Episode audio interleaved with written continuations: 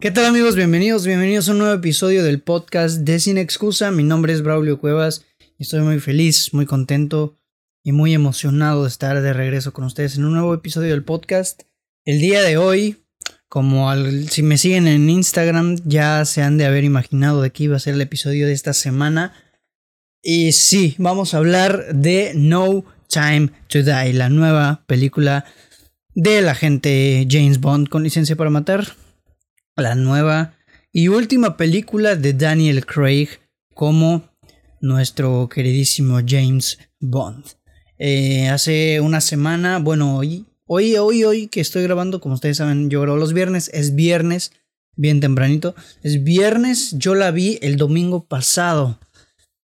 Ajá, el domingo pasado, así que prácticamente una semana que tiene que la vi. Y me encantó, me encantó esta película. Ya les doy un spoilersazo de que me encantó la película. Pero, pues evidentemente hay que platicar. ¿Por qué? ¿Qué me pareció? Si la recomiendo, si no. Acomodamos micro, listo. Si, la recomiendo, si no. Y, qué rollo con, con, esta película, ¿no? Y bueno, primero que nada, primero que nada, background. ¿Qué pasa? ¿Qué, ¿Cuál era mi relación con No Time to Die? Con esta película, ¿no? Y bueno, de entrada, decir que eh, yo soy fan de las películas de James Bond, en específico las de Daniel Craig. ¿Y por qué? Déjenme acomodar el micro porque está un poco raro. Bueno, les decía, disculpen el corte, es que estaba acomodando aquí el set, estaba acomodando el micro y, todo esto. Disculpen el corte. Como les decía, mi background, mi background con la, la saga de 007 de, de James Bond. Y les decía que me gusta muchísimo la en específico las de James Bond. En primera, por mi edad. Yo no soy una persona tan grande, tengo 19 años. Y las películas de James Bond, de James Bond que yo he visto, digo, ahora ya, ya he visto la gran mayoría, pero con las que yo crecí y las que conocí primero, evidentemente, fueron las de Daniel Craig. Y por eso me gustan. Yo me hice fan de la saga de James Bond de Daniel Craig cuando se estrenó. Eh, la verdad, o sea, vamos a hablar con la verdad aquí, no venimos a mentir cuando se estrenó Skyfall en 2012. Eh, cuando se estrena esa película, yo voy a verla sin haber visto absolutamente ninguna otra de James Bond y quedé enamorado. Me encantó la película y de ahí dije, quiero ver todas, porque yo ya sabía, evidentemente, eh, que James Bond, me decía mi papá, mis tíos, etcétera, que James Bond era una saga inmensa, con un buen de actores, que tiene un buen de historia. Pues yo dije, quiero ver todas las películas de James Bond. No lo he hecho aún. Ya vi la gran mayoría, pero no he visto todas. Y a pesar de haber visto la gran mayoría, sigo siendo fan de las películas, o sigo siendo, o sigo prefiriendo más que otra cosa, las películas protagonizadas por Daniel Craig, que empiezan en 2006 con Casino Royale, después nos vamos al 2008 con Quantum of Solace, después nos vamos al 2012 con Skyfall, nos brincamos del 2012 al 2015 con eh, Spectre y de nueva cuenta regresamos aquí al 2021 con No Time to Die. En total son seis películas y, soy increíblemente fan de toda la saga. Quantum of Solace y Spectre no me gustan, se me hacen malas las dos, pero soy fan de Daniel Craig como James Bond, ¿ok? Y ¿Y por qué digo esto? Para que entendamos un poco más, o para que entiendan ustedes un poco más mi conexión hacia estas películas y por qué es que me gustan, ¿no? Em, y bueno, un poco mi background con precisamente No Time to Die es que yo, este, después de ver todas las películas de Daniel Craig, me toca ver Spectre. Justamente antes de ver Spectre en el 2015 yo dije voy a ver todas las anteriores para tener pues el antecedente, ¿no? Y me aventé Casino Royale, Quantum of Solace, Skyfall y fui a ver Spectre. Spectre no me gustó, la volví a ver hace no mucho, me sigue pareciendo muy mala, es una película bien mal lograda, pero eh, pues Daniel Craig seguía sin decepcionarme él como un James Bond, no más que otra cosa son las historias, no el Daniel Craig, no el James Bond. Y, y entonces, evidentemente, al ver esa cagada que resultó ser em, Spectre, pues yo dije, no nos podemos quedar así. Y no solo yo, sino que también la productora dijo, no, pues la neta es que no nos podemos quedar así. Y tenemos que darle un digno cierre a Daniel Craig como James Bond.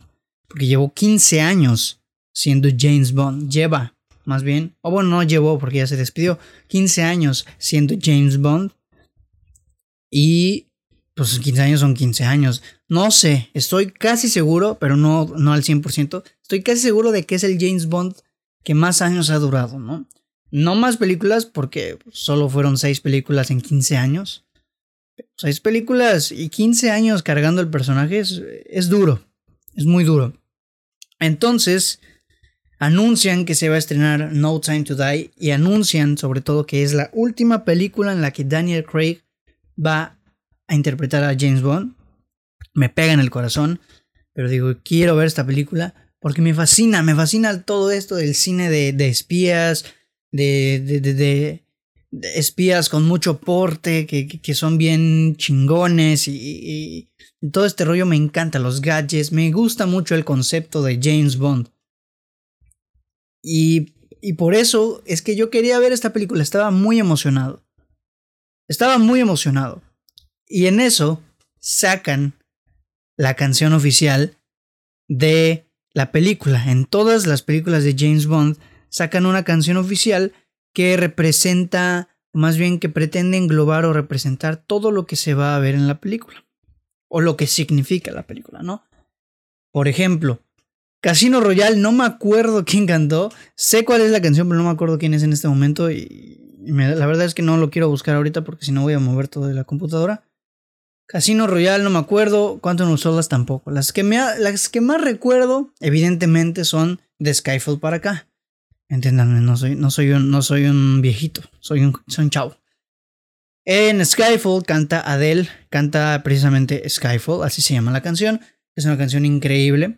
En Writings, en perdón, en Spectre canta Sam Smith, canta Writings on the Wall, que es una canción a mi parecer también muy buena. Y ahora canta Billie Eilish, No Time to Die, que me parece una canción espectacular. A mi parecer, desde mi perspectiva, mi opinión, es la mejor canción que le han hecho a una película de Daniel Craig, de James Bond.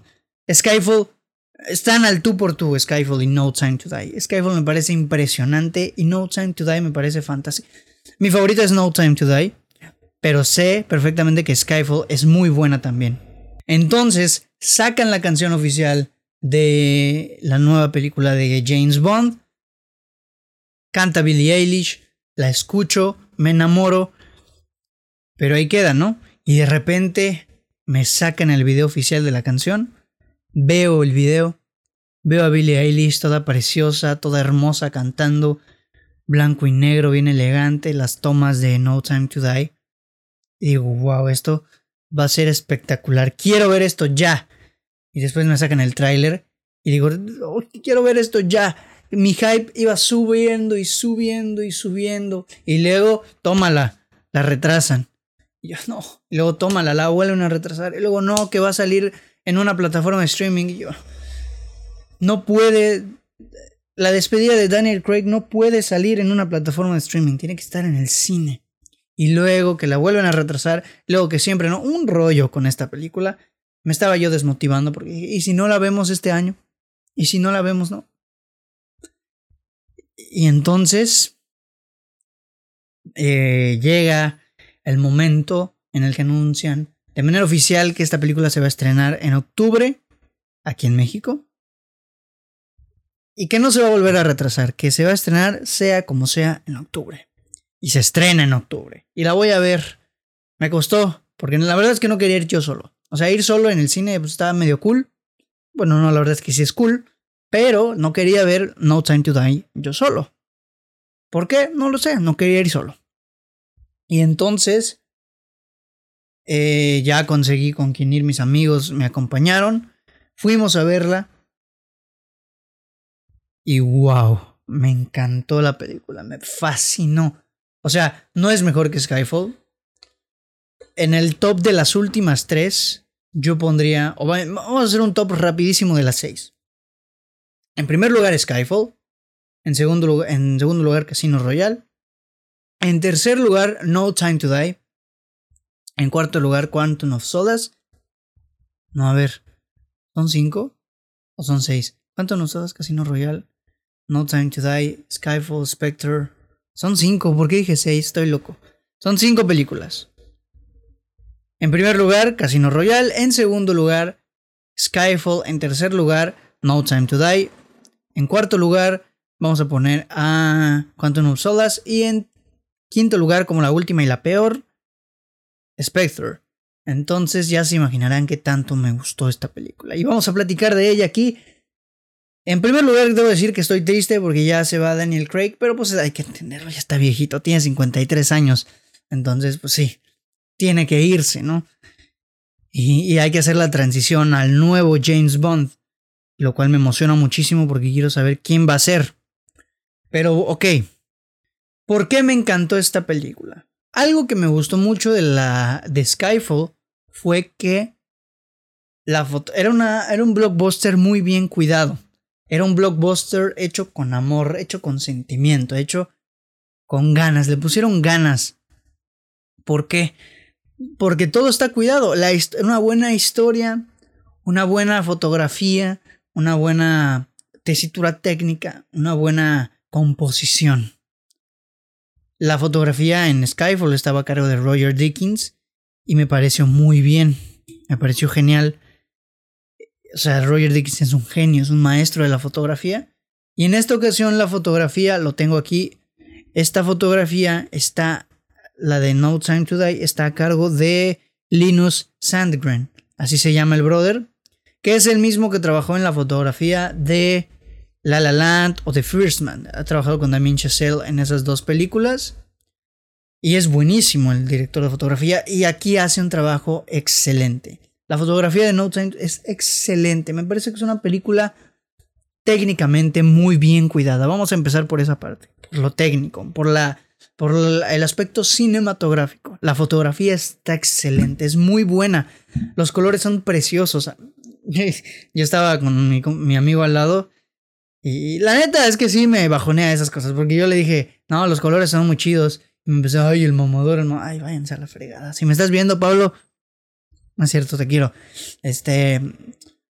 Y los colores, la, la fotografía, todo eso es precioso. Me parece muy bien cuidado.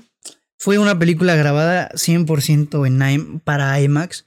Se notan los cambios de repente, porque no todas las escenas las graban en IMAX, pero sí se nota de repente los cambios, ¿no?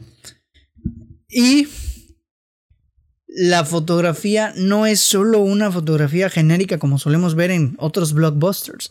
Aquí tiene un sentido, tiene un significado. Los desenfoques de repente en escenas íntimas me encantan. Eh, por lo general estos blockbusters enormes hacen de, esta, de estas películas un relajo. Es decir, cuidan mucho sus escenas impresionantes de, peleas y, grandes momentos, pero no cuidan las escenas más íntimas o las que no tienen tanto impacto visual. En un Avengers, por ejemplo, por poner un ejemplo, no quiere decir que se pone un ejemplo, cuidan mucho. No es esto no es así en Avengers, solo lo estoy usando como ejemplo. Pon tú que cuidan mucho las escenas de pelea, pero las escenas entre discusiones y, diálogos internos de, de, los otros personajes no las cuidan tanto.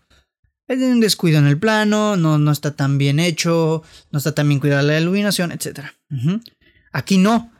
Aquí en Outside Today todo está bien hecho. Se nota que el director dijo, así lo quiero, vamos a cuidar todo, vamos a echarle ganas. Porque todo se ve extraordinario. La primera escena, desde la primera escena, te das cuenta de que es una película, un blockbuster muy bien cuidado, he hecho con mucho corazón, mucho. A mí eso me gusta ver en las películas, ver algo hecho con corazón. Y No Time to Die tiene corazón tanto en la historia como en el aspecto técnico. La música de, James Bond siempre me ha gustado mucho. Eh, los vestuarios me parecen fantásticos. Me pareció técnicamente un acierto enorme esta nueva película. Y lo fuerte, por lo que a mí me gusta mucho, es el aspecto narrativo. Y vamos a pasar por, por ahí. En el aspecto narrativo, esta, específicamente esta, esta saga de películas de No Time, de, James Bond, de Daniel Craig, se han caracterizado por hacer muchos cambios a lo largo, o, muchos cambios con respecto a las otras películas, las películas anteriores de, de James Bond. Y el cambio inicial o el cambio más característico que tienen estas películas es que antes James Bond era un personaje bien... O sea, no que no un personaje importante, sino que era un personaje pues bien plano. Él solo llegaba y chambeaba, era el espía, eh, bueno, no mamadísimo porque no es tan mamadísimo, el espía bien inteligente que se las da de todas, todas, Casanova se tira a cualquier chava que vea entre su misión, se las, se las chacalea por ahí. Que naco se escuchó eso. Se las, este, se, se besuquea y se agarra con todas, ¿no? Toma, pistea, es bien, bien varas, bien porte, bien acá. Así eran, bien planos, no nada, nada más que eso. Y con Casino Royale empieza un nuevo giro a las películas de James Bond. Y ese nuevo giro consiste en que ahora exploran más el aspecto humano y vulnerable del personaje de James Bond.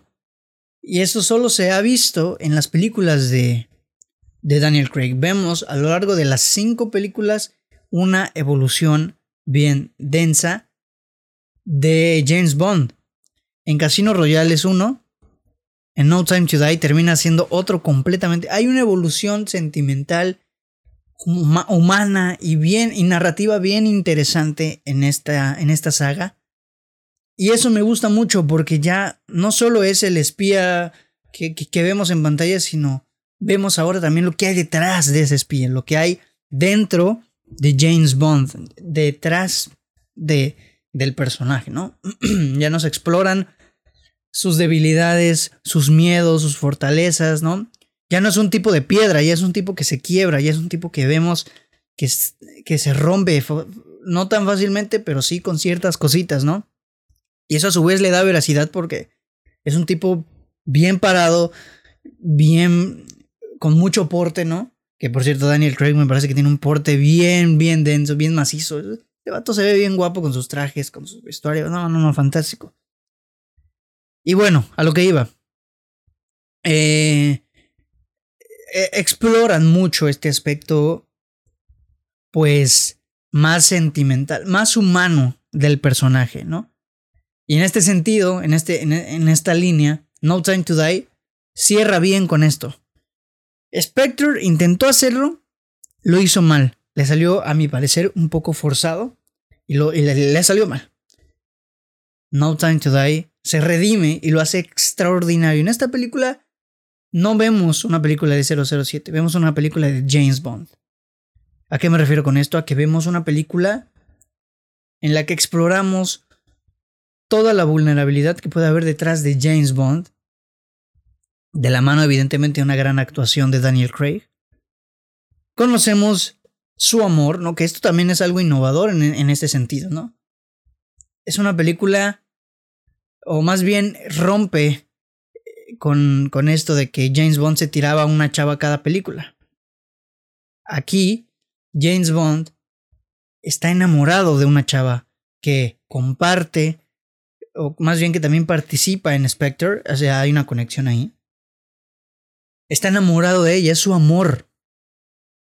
Ya no se tira a cualquier chica Bond, como se les dice. Ya no se tira a cualquier chava que encuentra en medio de su misión. Ahora James Bond está enamorado. Y se nota y se siente real. Está muy enamorado. La chava también está muy enamorada, ¿no? Hay un conflicto ahí amoroso bien interesante de ruptura, de, desamor, que a mi parecer eh, congenia o, o se compagina muy bien con todo lo demás de la película, porque en esta ocasión de verdad estamos viendo una película de despedida, una película para redimir al personaje. Vemos un James Bond retirado, vemos un James Bond ya no es el agente, de hecho en la película él ya no es el agente 07, esto no es spoiler, te lo dicen desde el tráiler. ya no es el agente 007, es solamente James Bond. Y tienen que regresar a las andadas para redimir sus actos del pasado y todo esto.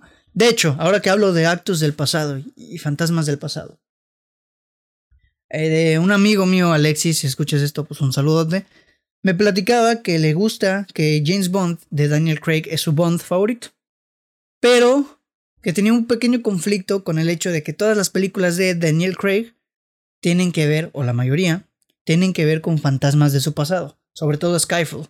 Cuando va eh, a, su a la casa en donde, donde él fue niño, todo este rollo, ¿no? Que me parece también muy, un acierto muy grande porque te permite acercarte más a lo que es el personaje de James Bond. Y entonces llega eh, este, no, o sea, me dice que, que, que, que exploran mucho el pasado de, de Daniel Craig. Y es verdad, es verdad. Pero yo no pienso que eso sea algo negativo. Más bien, siento que es algo que hacen para darle trasfondo al personaje de James Bond. Un trasfondo que antes no se le había dado. Y como les reitero, aquí en No Time to Die lo hacen muy bien. El aspecto narrativo de esta película me pareció muy buena. Y es que se compagina muy bien. Es lo que les digo. Un buen blockbuster. Es decir, buena historia, buen aspecto técnico. Y, buena, buena estructura. Los tres actos se entienden a la perfección. Está muy bien contada. Me parece que es una película muy bien contada. Entiendes cuál es el lugar de cada uno de los personajes que ves, ¿no? Y, sobre todo entiendes la problemática a la perfección. Entiendes qué está sucediendo con James Bond. ¿Por qué regresa a las andadas? ¿Por qué tiene que redimirse, no? Y, todo esto, en, entre toda esta historia vemos, pues, todo lo que sucede detrás del personaje de James Bond, ¿no? Eh, me parece un acierto enorme el hecho de que se haya tomado la decisión de incluir a, Ana de Armas en el, en el cast. Yo, por favor, suplico a MGM, que es la productora, suplico, no, es la distribuidora creo, no la productora, no sé, algo de los dos es. Le suplico a MGM que tomen en cuenta, o a quien sea que me esté escuchando, que yo sé que me están escuchando, Daniel Craig, tú proponlo, me eres fan del podcast, Daniel Craig, por favor, propon que Ana de Armas se quede en la franquicia. Ana de Armas es espectacular. Es, les digo que todos los personajes tienen lugar, no se siente nada forzado, nada, a excepción de uno que voy a platicar enseguida, ¿no? Ana de Armas es fantástica, es hermosa, está guapísima, se ve preciosa en esta película, me encantó su participación, es un gran momento. Es una chica bien varas, bien pa, el momento, el tinte cómico que hay entre esas partes, ¿no? Me parecieron. No es una participación muy grande, cosa que me decepcionó un poquito, pero luego lo, llegué a entender. No es una participación muy grande, pero es una participación muy buena. Y yo les pido a los dioses de James Bond que me escuchen y que sigan manteniendo a Ana de Armas en la franquicia, porque es buenísima, es muy buena esa, esta chica, ¿no? Es muy guapa, es preciosa, es, es una de mis 80 novias de Hollywood es preciosa Ana de Armas, se ve preciosa en la película. Y, es, es un personaje que no es tan relevante para el trasfondo de la historia, pero que, que, que, ayuda a darle un tono pues más dinámico a la película, ¿no? Y, y, congenia muy bien con Daniel Craig. Lástima que no los vamos a ver juntos, pero congenia muy bien. Y hace un momento les dije que hay un personaje que fue el único que no me gustó. Y que si ya viste la película, posiblemente ya te has de imaginar quién es. Y evidentemente estoy hablando de el villano. El villano interpretado por Rami Malek. Y es quizá el último, el único aspecto que me parece negativo de esta película. El villano. Y un poco el conflicto, ¿no? El problema inicial que pues tiene que ver con el villano. El problema inicial de entrada no está tan... O sea, yo sí, yo, yo entendí el problema, entendí por qué no es entendí eh, la razón por la que estaban luchando los personajes, ¿no? Entendí que a mi parecer no era una amenaza muy personal, sino que era una amenaza un poquito más general, en el sentido de que era una amenaza que tenían que detener y ya, como todas las películas, ¿no? Pero no era un personaje tal cual. Y luego entra este personaje de Rami Malek, que a mi parecer le resta muchos puntos al conflicto, ¿no? El conflicto inicial, que era una asociación, una organización que se estaba deshaciendo de Spectre, y que no sé qué, y que, James Bond tendría que investigar qué, qué rollo, por qué querían deshacerse de Spectre, todo esto, ¿no?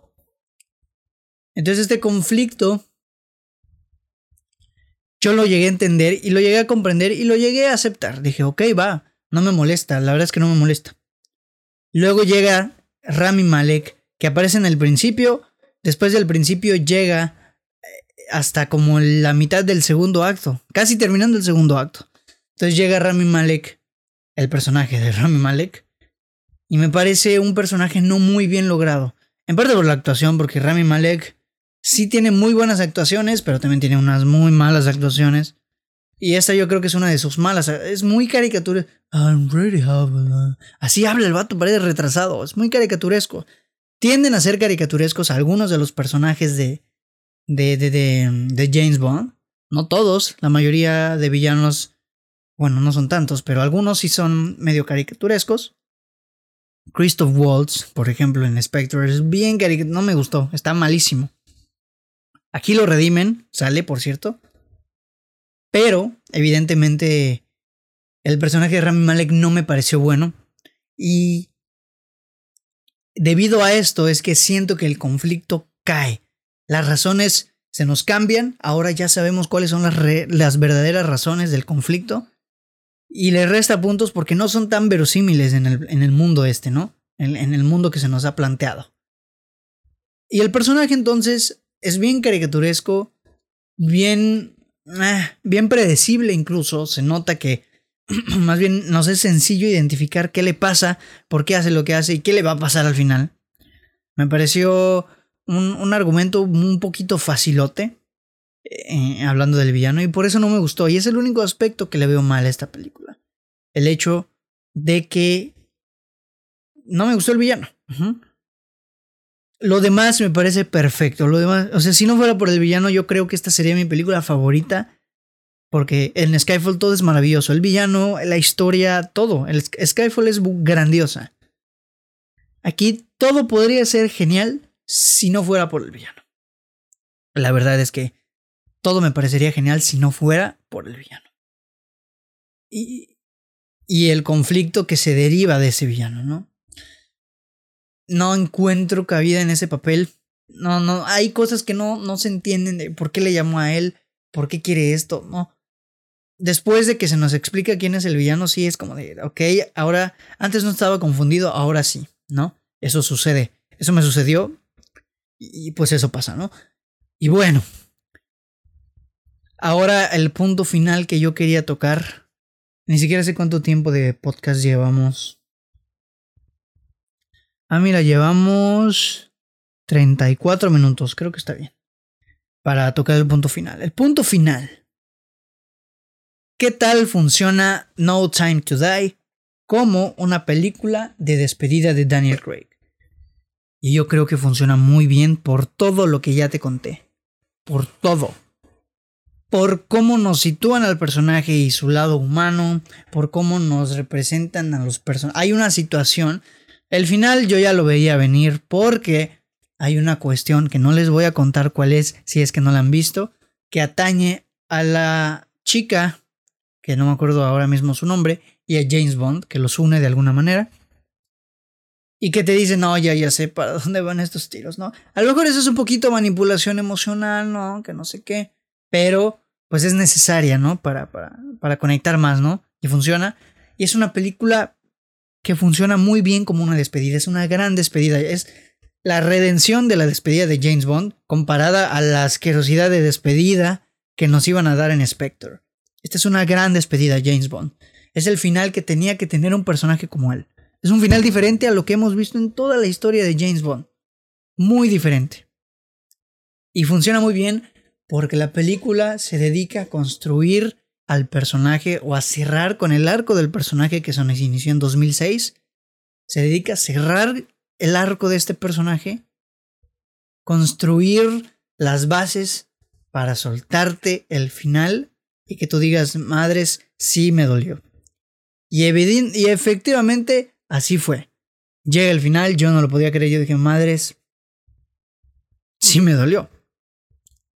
Es un final bien denso, es un final no denso en el sentido de que muy fuerte, muy gráfico, no.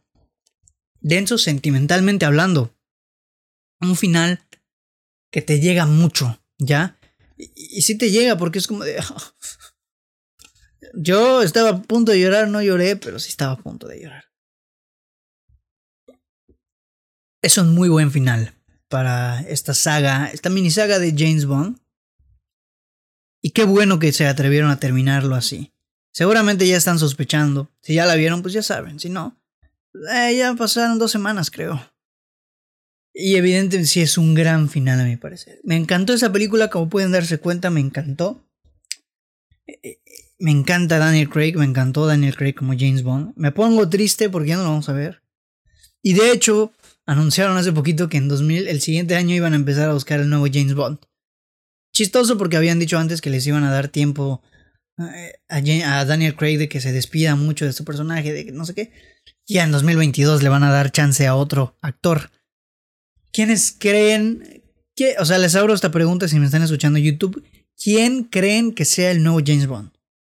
Ustedes pónganos, ¿quién cree que sea el nuevo James Bond? ¿O quién, le quién les gustaría que fuera el nuevo James Bond? A mí, la verdad es que no he terminado de decidir. Hay muchos actores que me encantaría ver como James Bond, pero que creo que no van a hacerlo porque ya están grandes. De entrada se decía que Idris Elba. A mí me encantaba la idea de ver a Idris Elba como James Bond.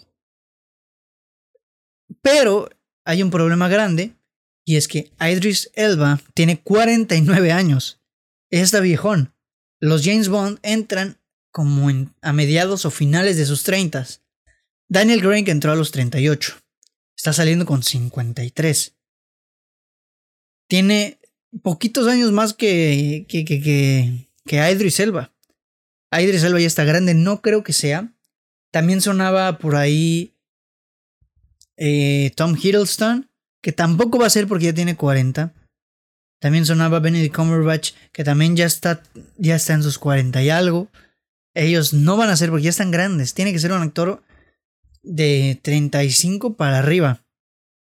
O más bien de 35 a 38 años.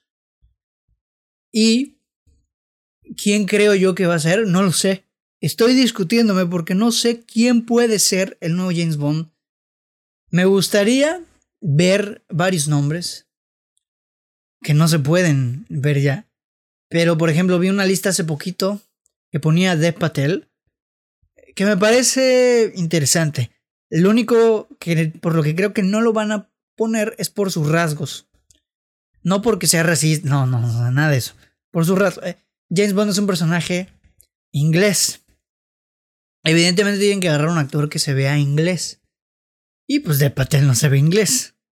Dev Patel, de hecho, no sé qué nacionalidad es Dev Patel. A ver, ahora es cuando busco y veo que, que sí es inglés, ¿no? Pero vamos a ver, vamos a buscar rapidísimo. Dev Patel. Oh. Dev Patel. Dev Patel, Dev Patel, Dev Patel, Dev Patel. Aquí lo tenemos rapidísimo, Dev Patel. Dice, Dev Patel es un actor británico. Ay, güey, epic fail. Bueno, mi defensa es que yo no dije que no sea inglés. Más bien yo dije. No, Dios, qué horrible. Yo no dije que, sea, que no sea inglés, yo dije que no parece inglés. Y efectivamente no parece inglés. ¿Por qué? Porque hijo, es hijo de inmigrantes indios de ascendencia gujarati. No sé qué es eso, pero es, es de ascendencia hindú.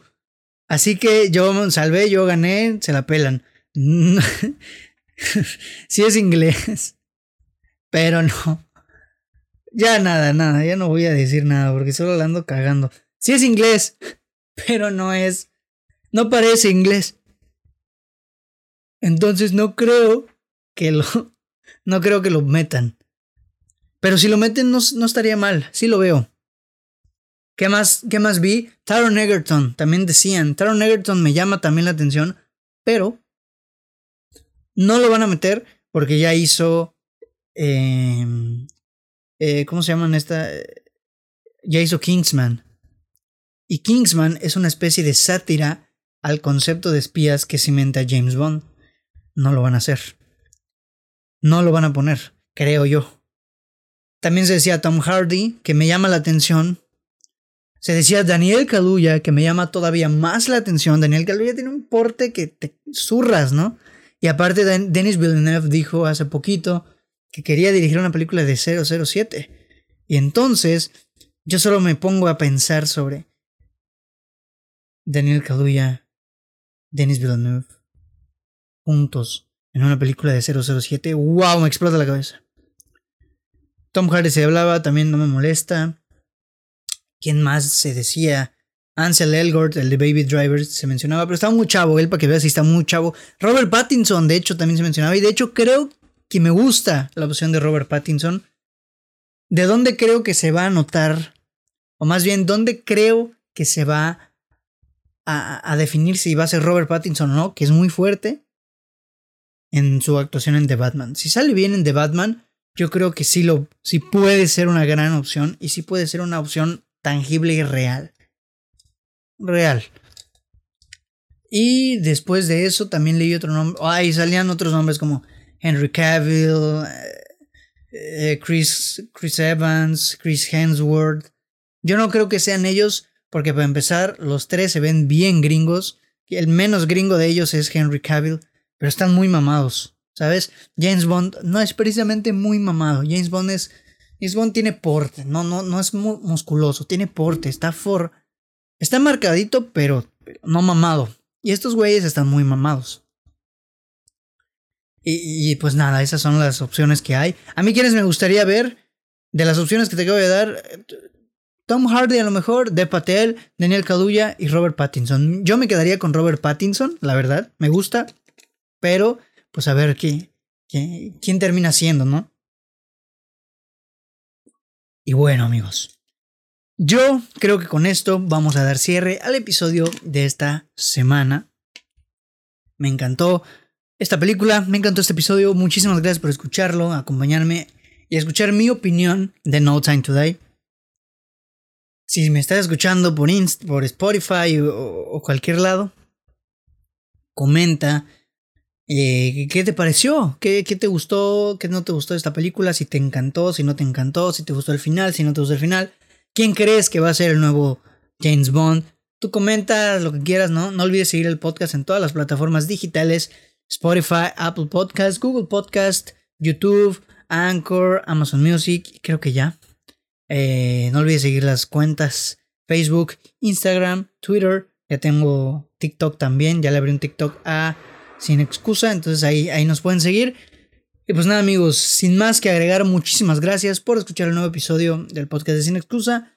Eh, espero que tengas bonitas semanas si es que estés escuchando esto el lunes. Y pues nada amigos, muchísimas gracias. Mi nombre es Braulio Cuevas y nos estamos escuchando. Dejamos que pase el carro. Nos estamos escuchando en un nuevo episodio del podcast de Sin Excusa. Bye.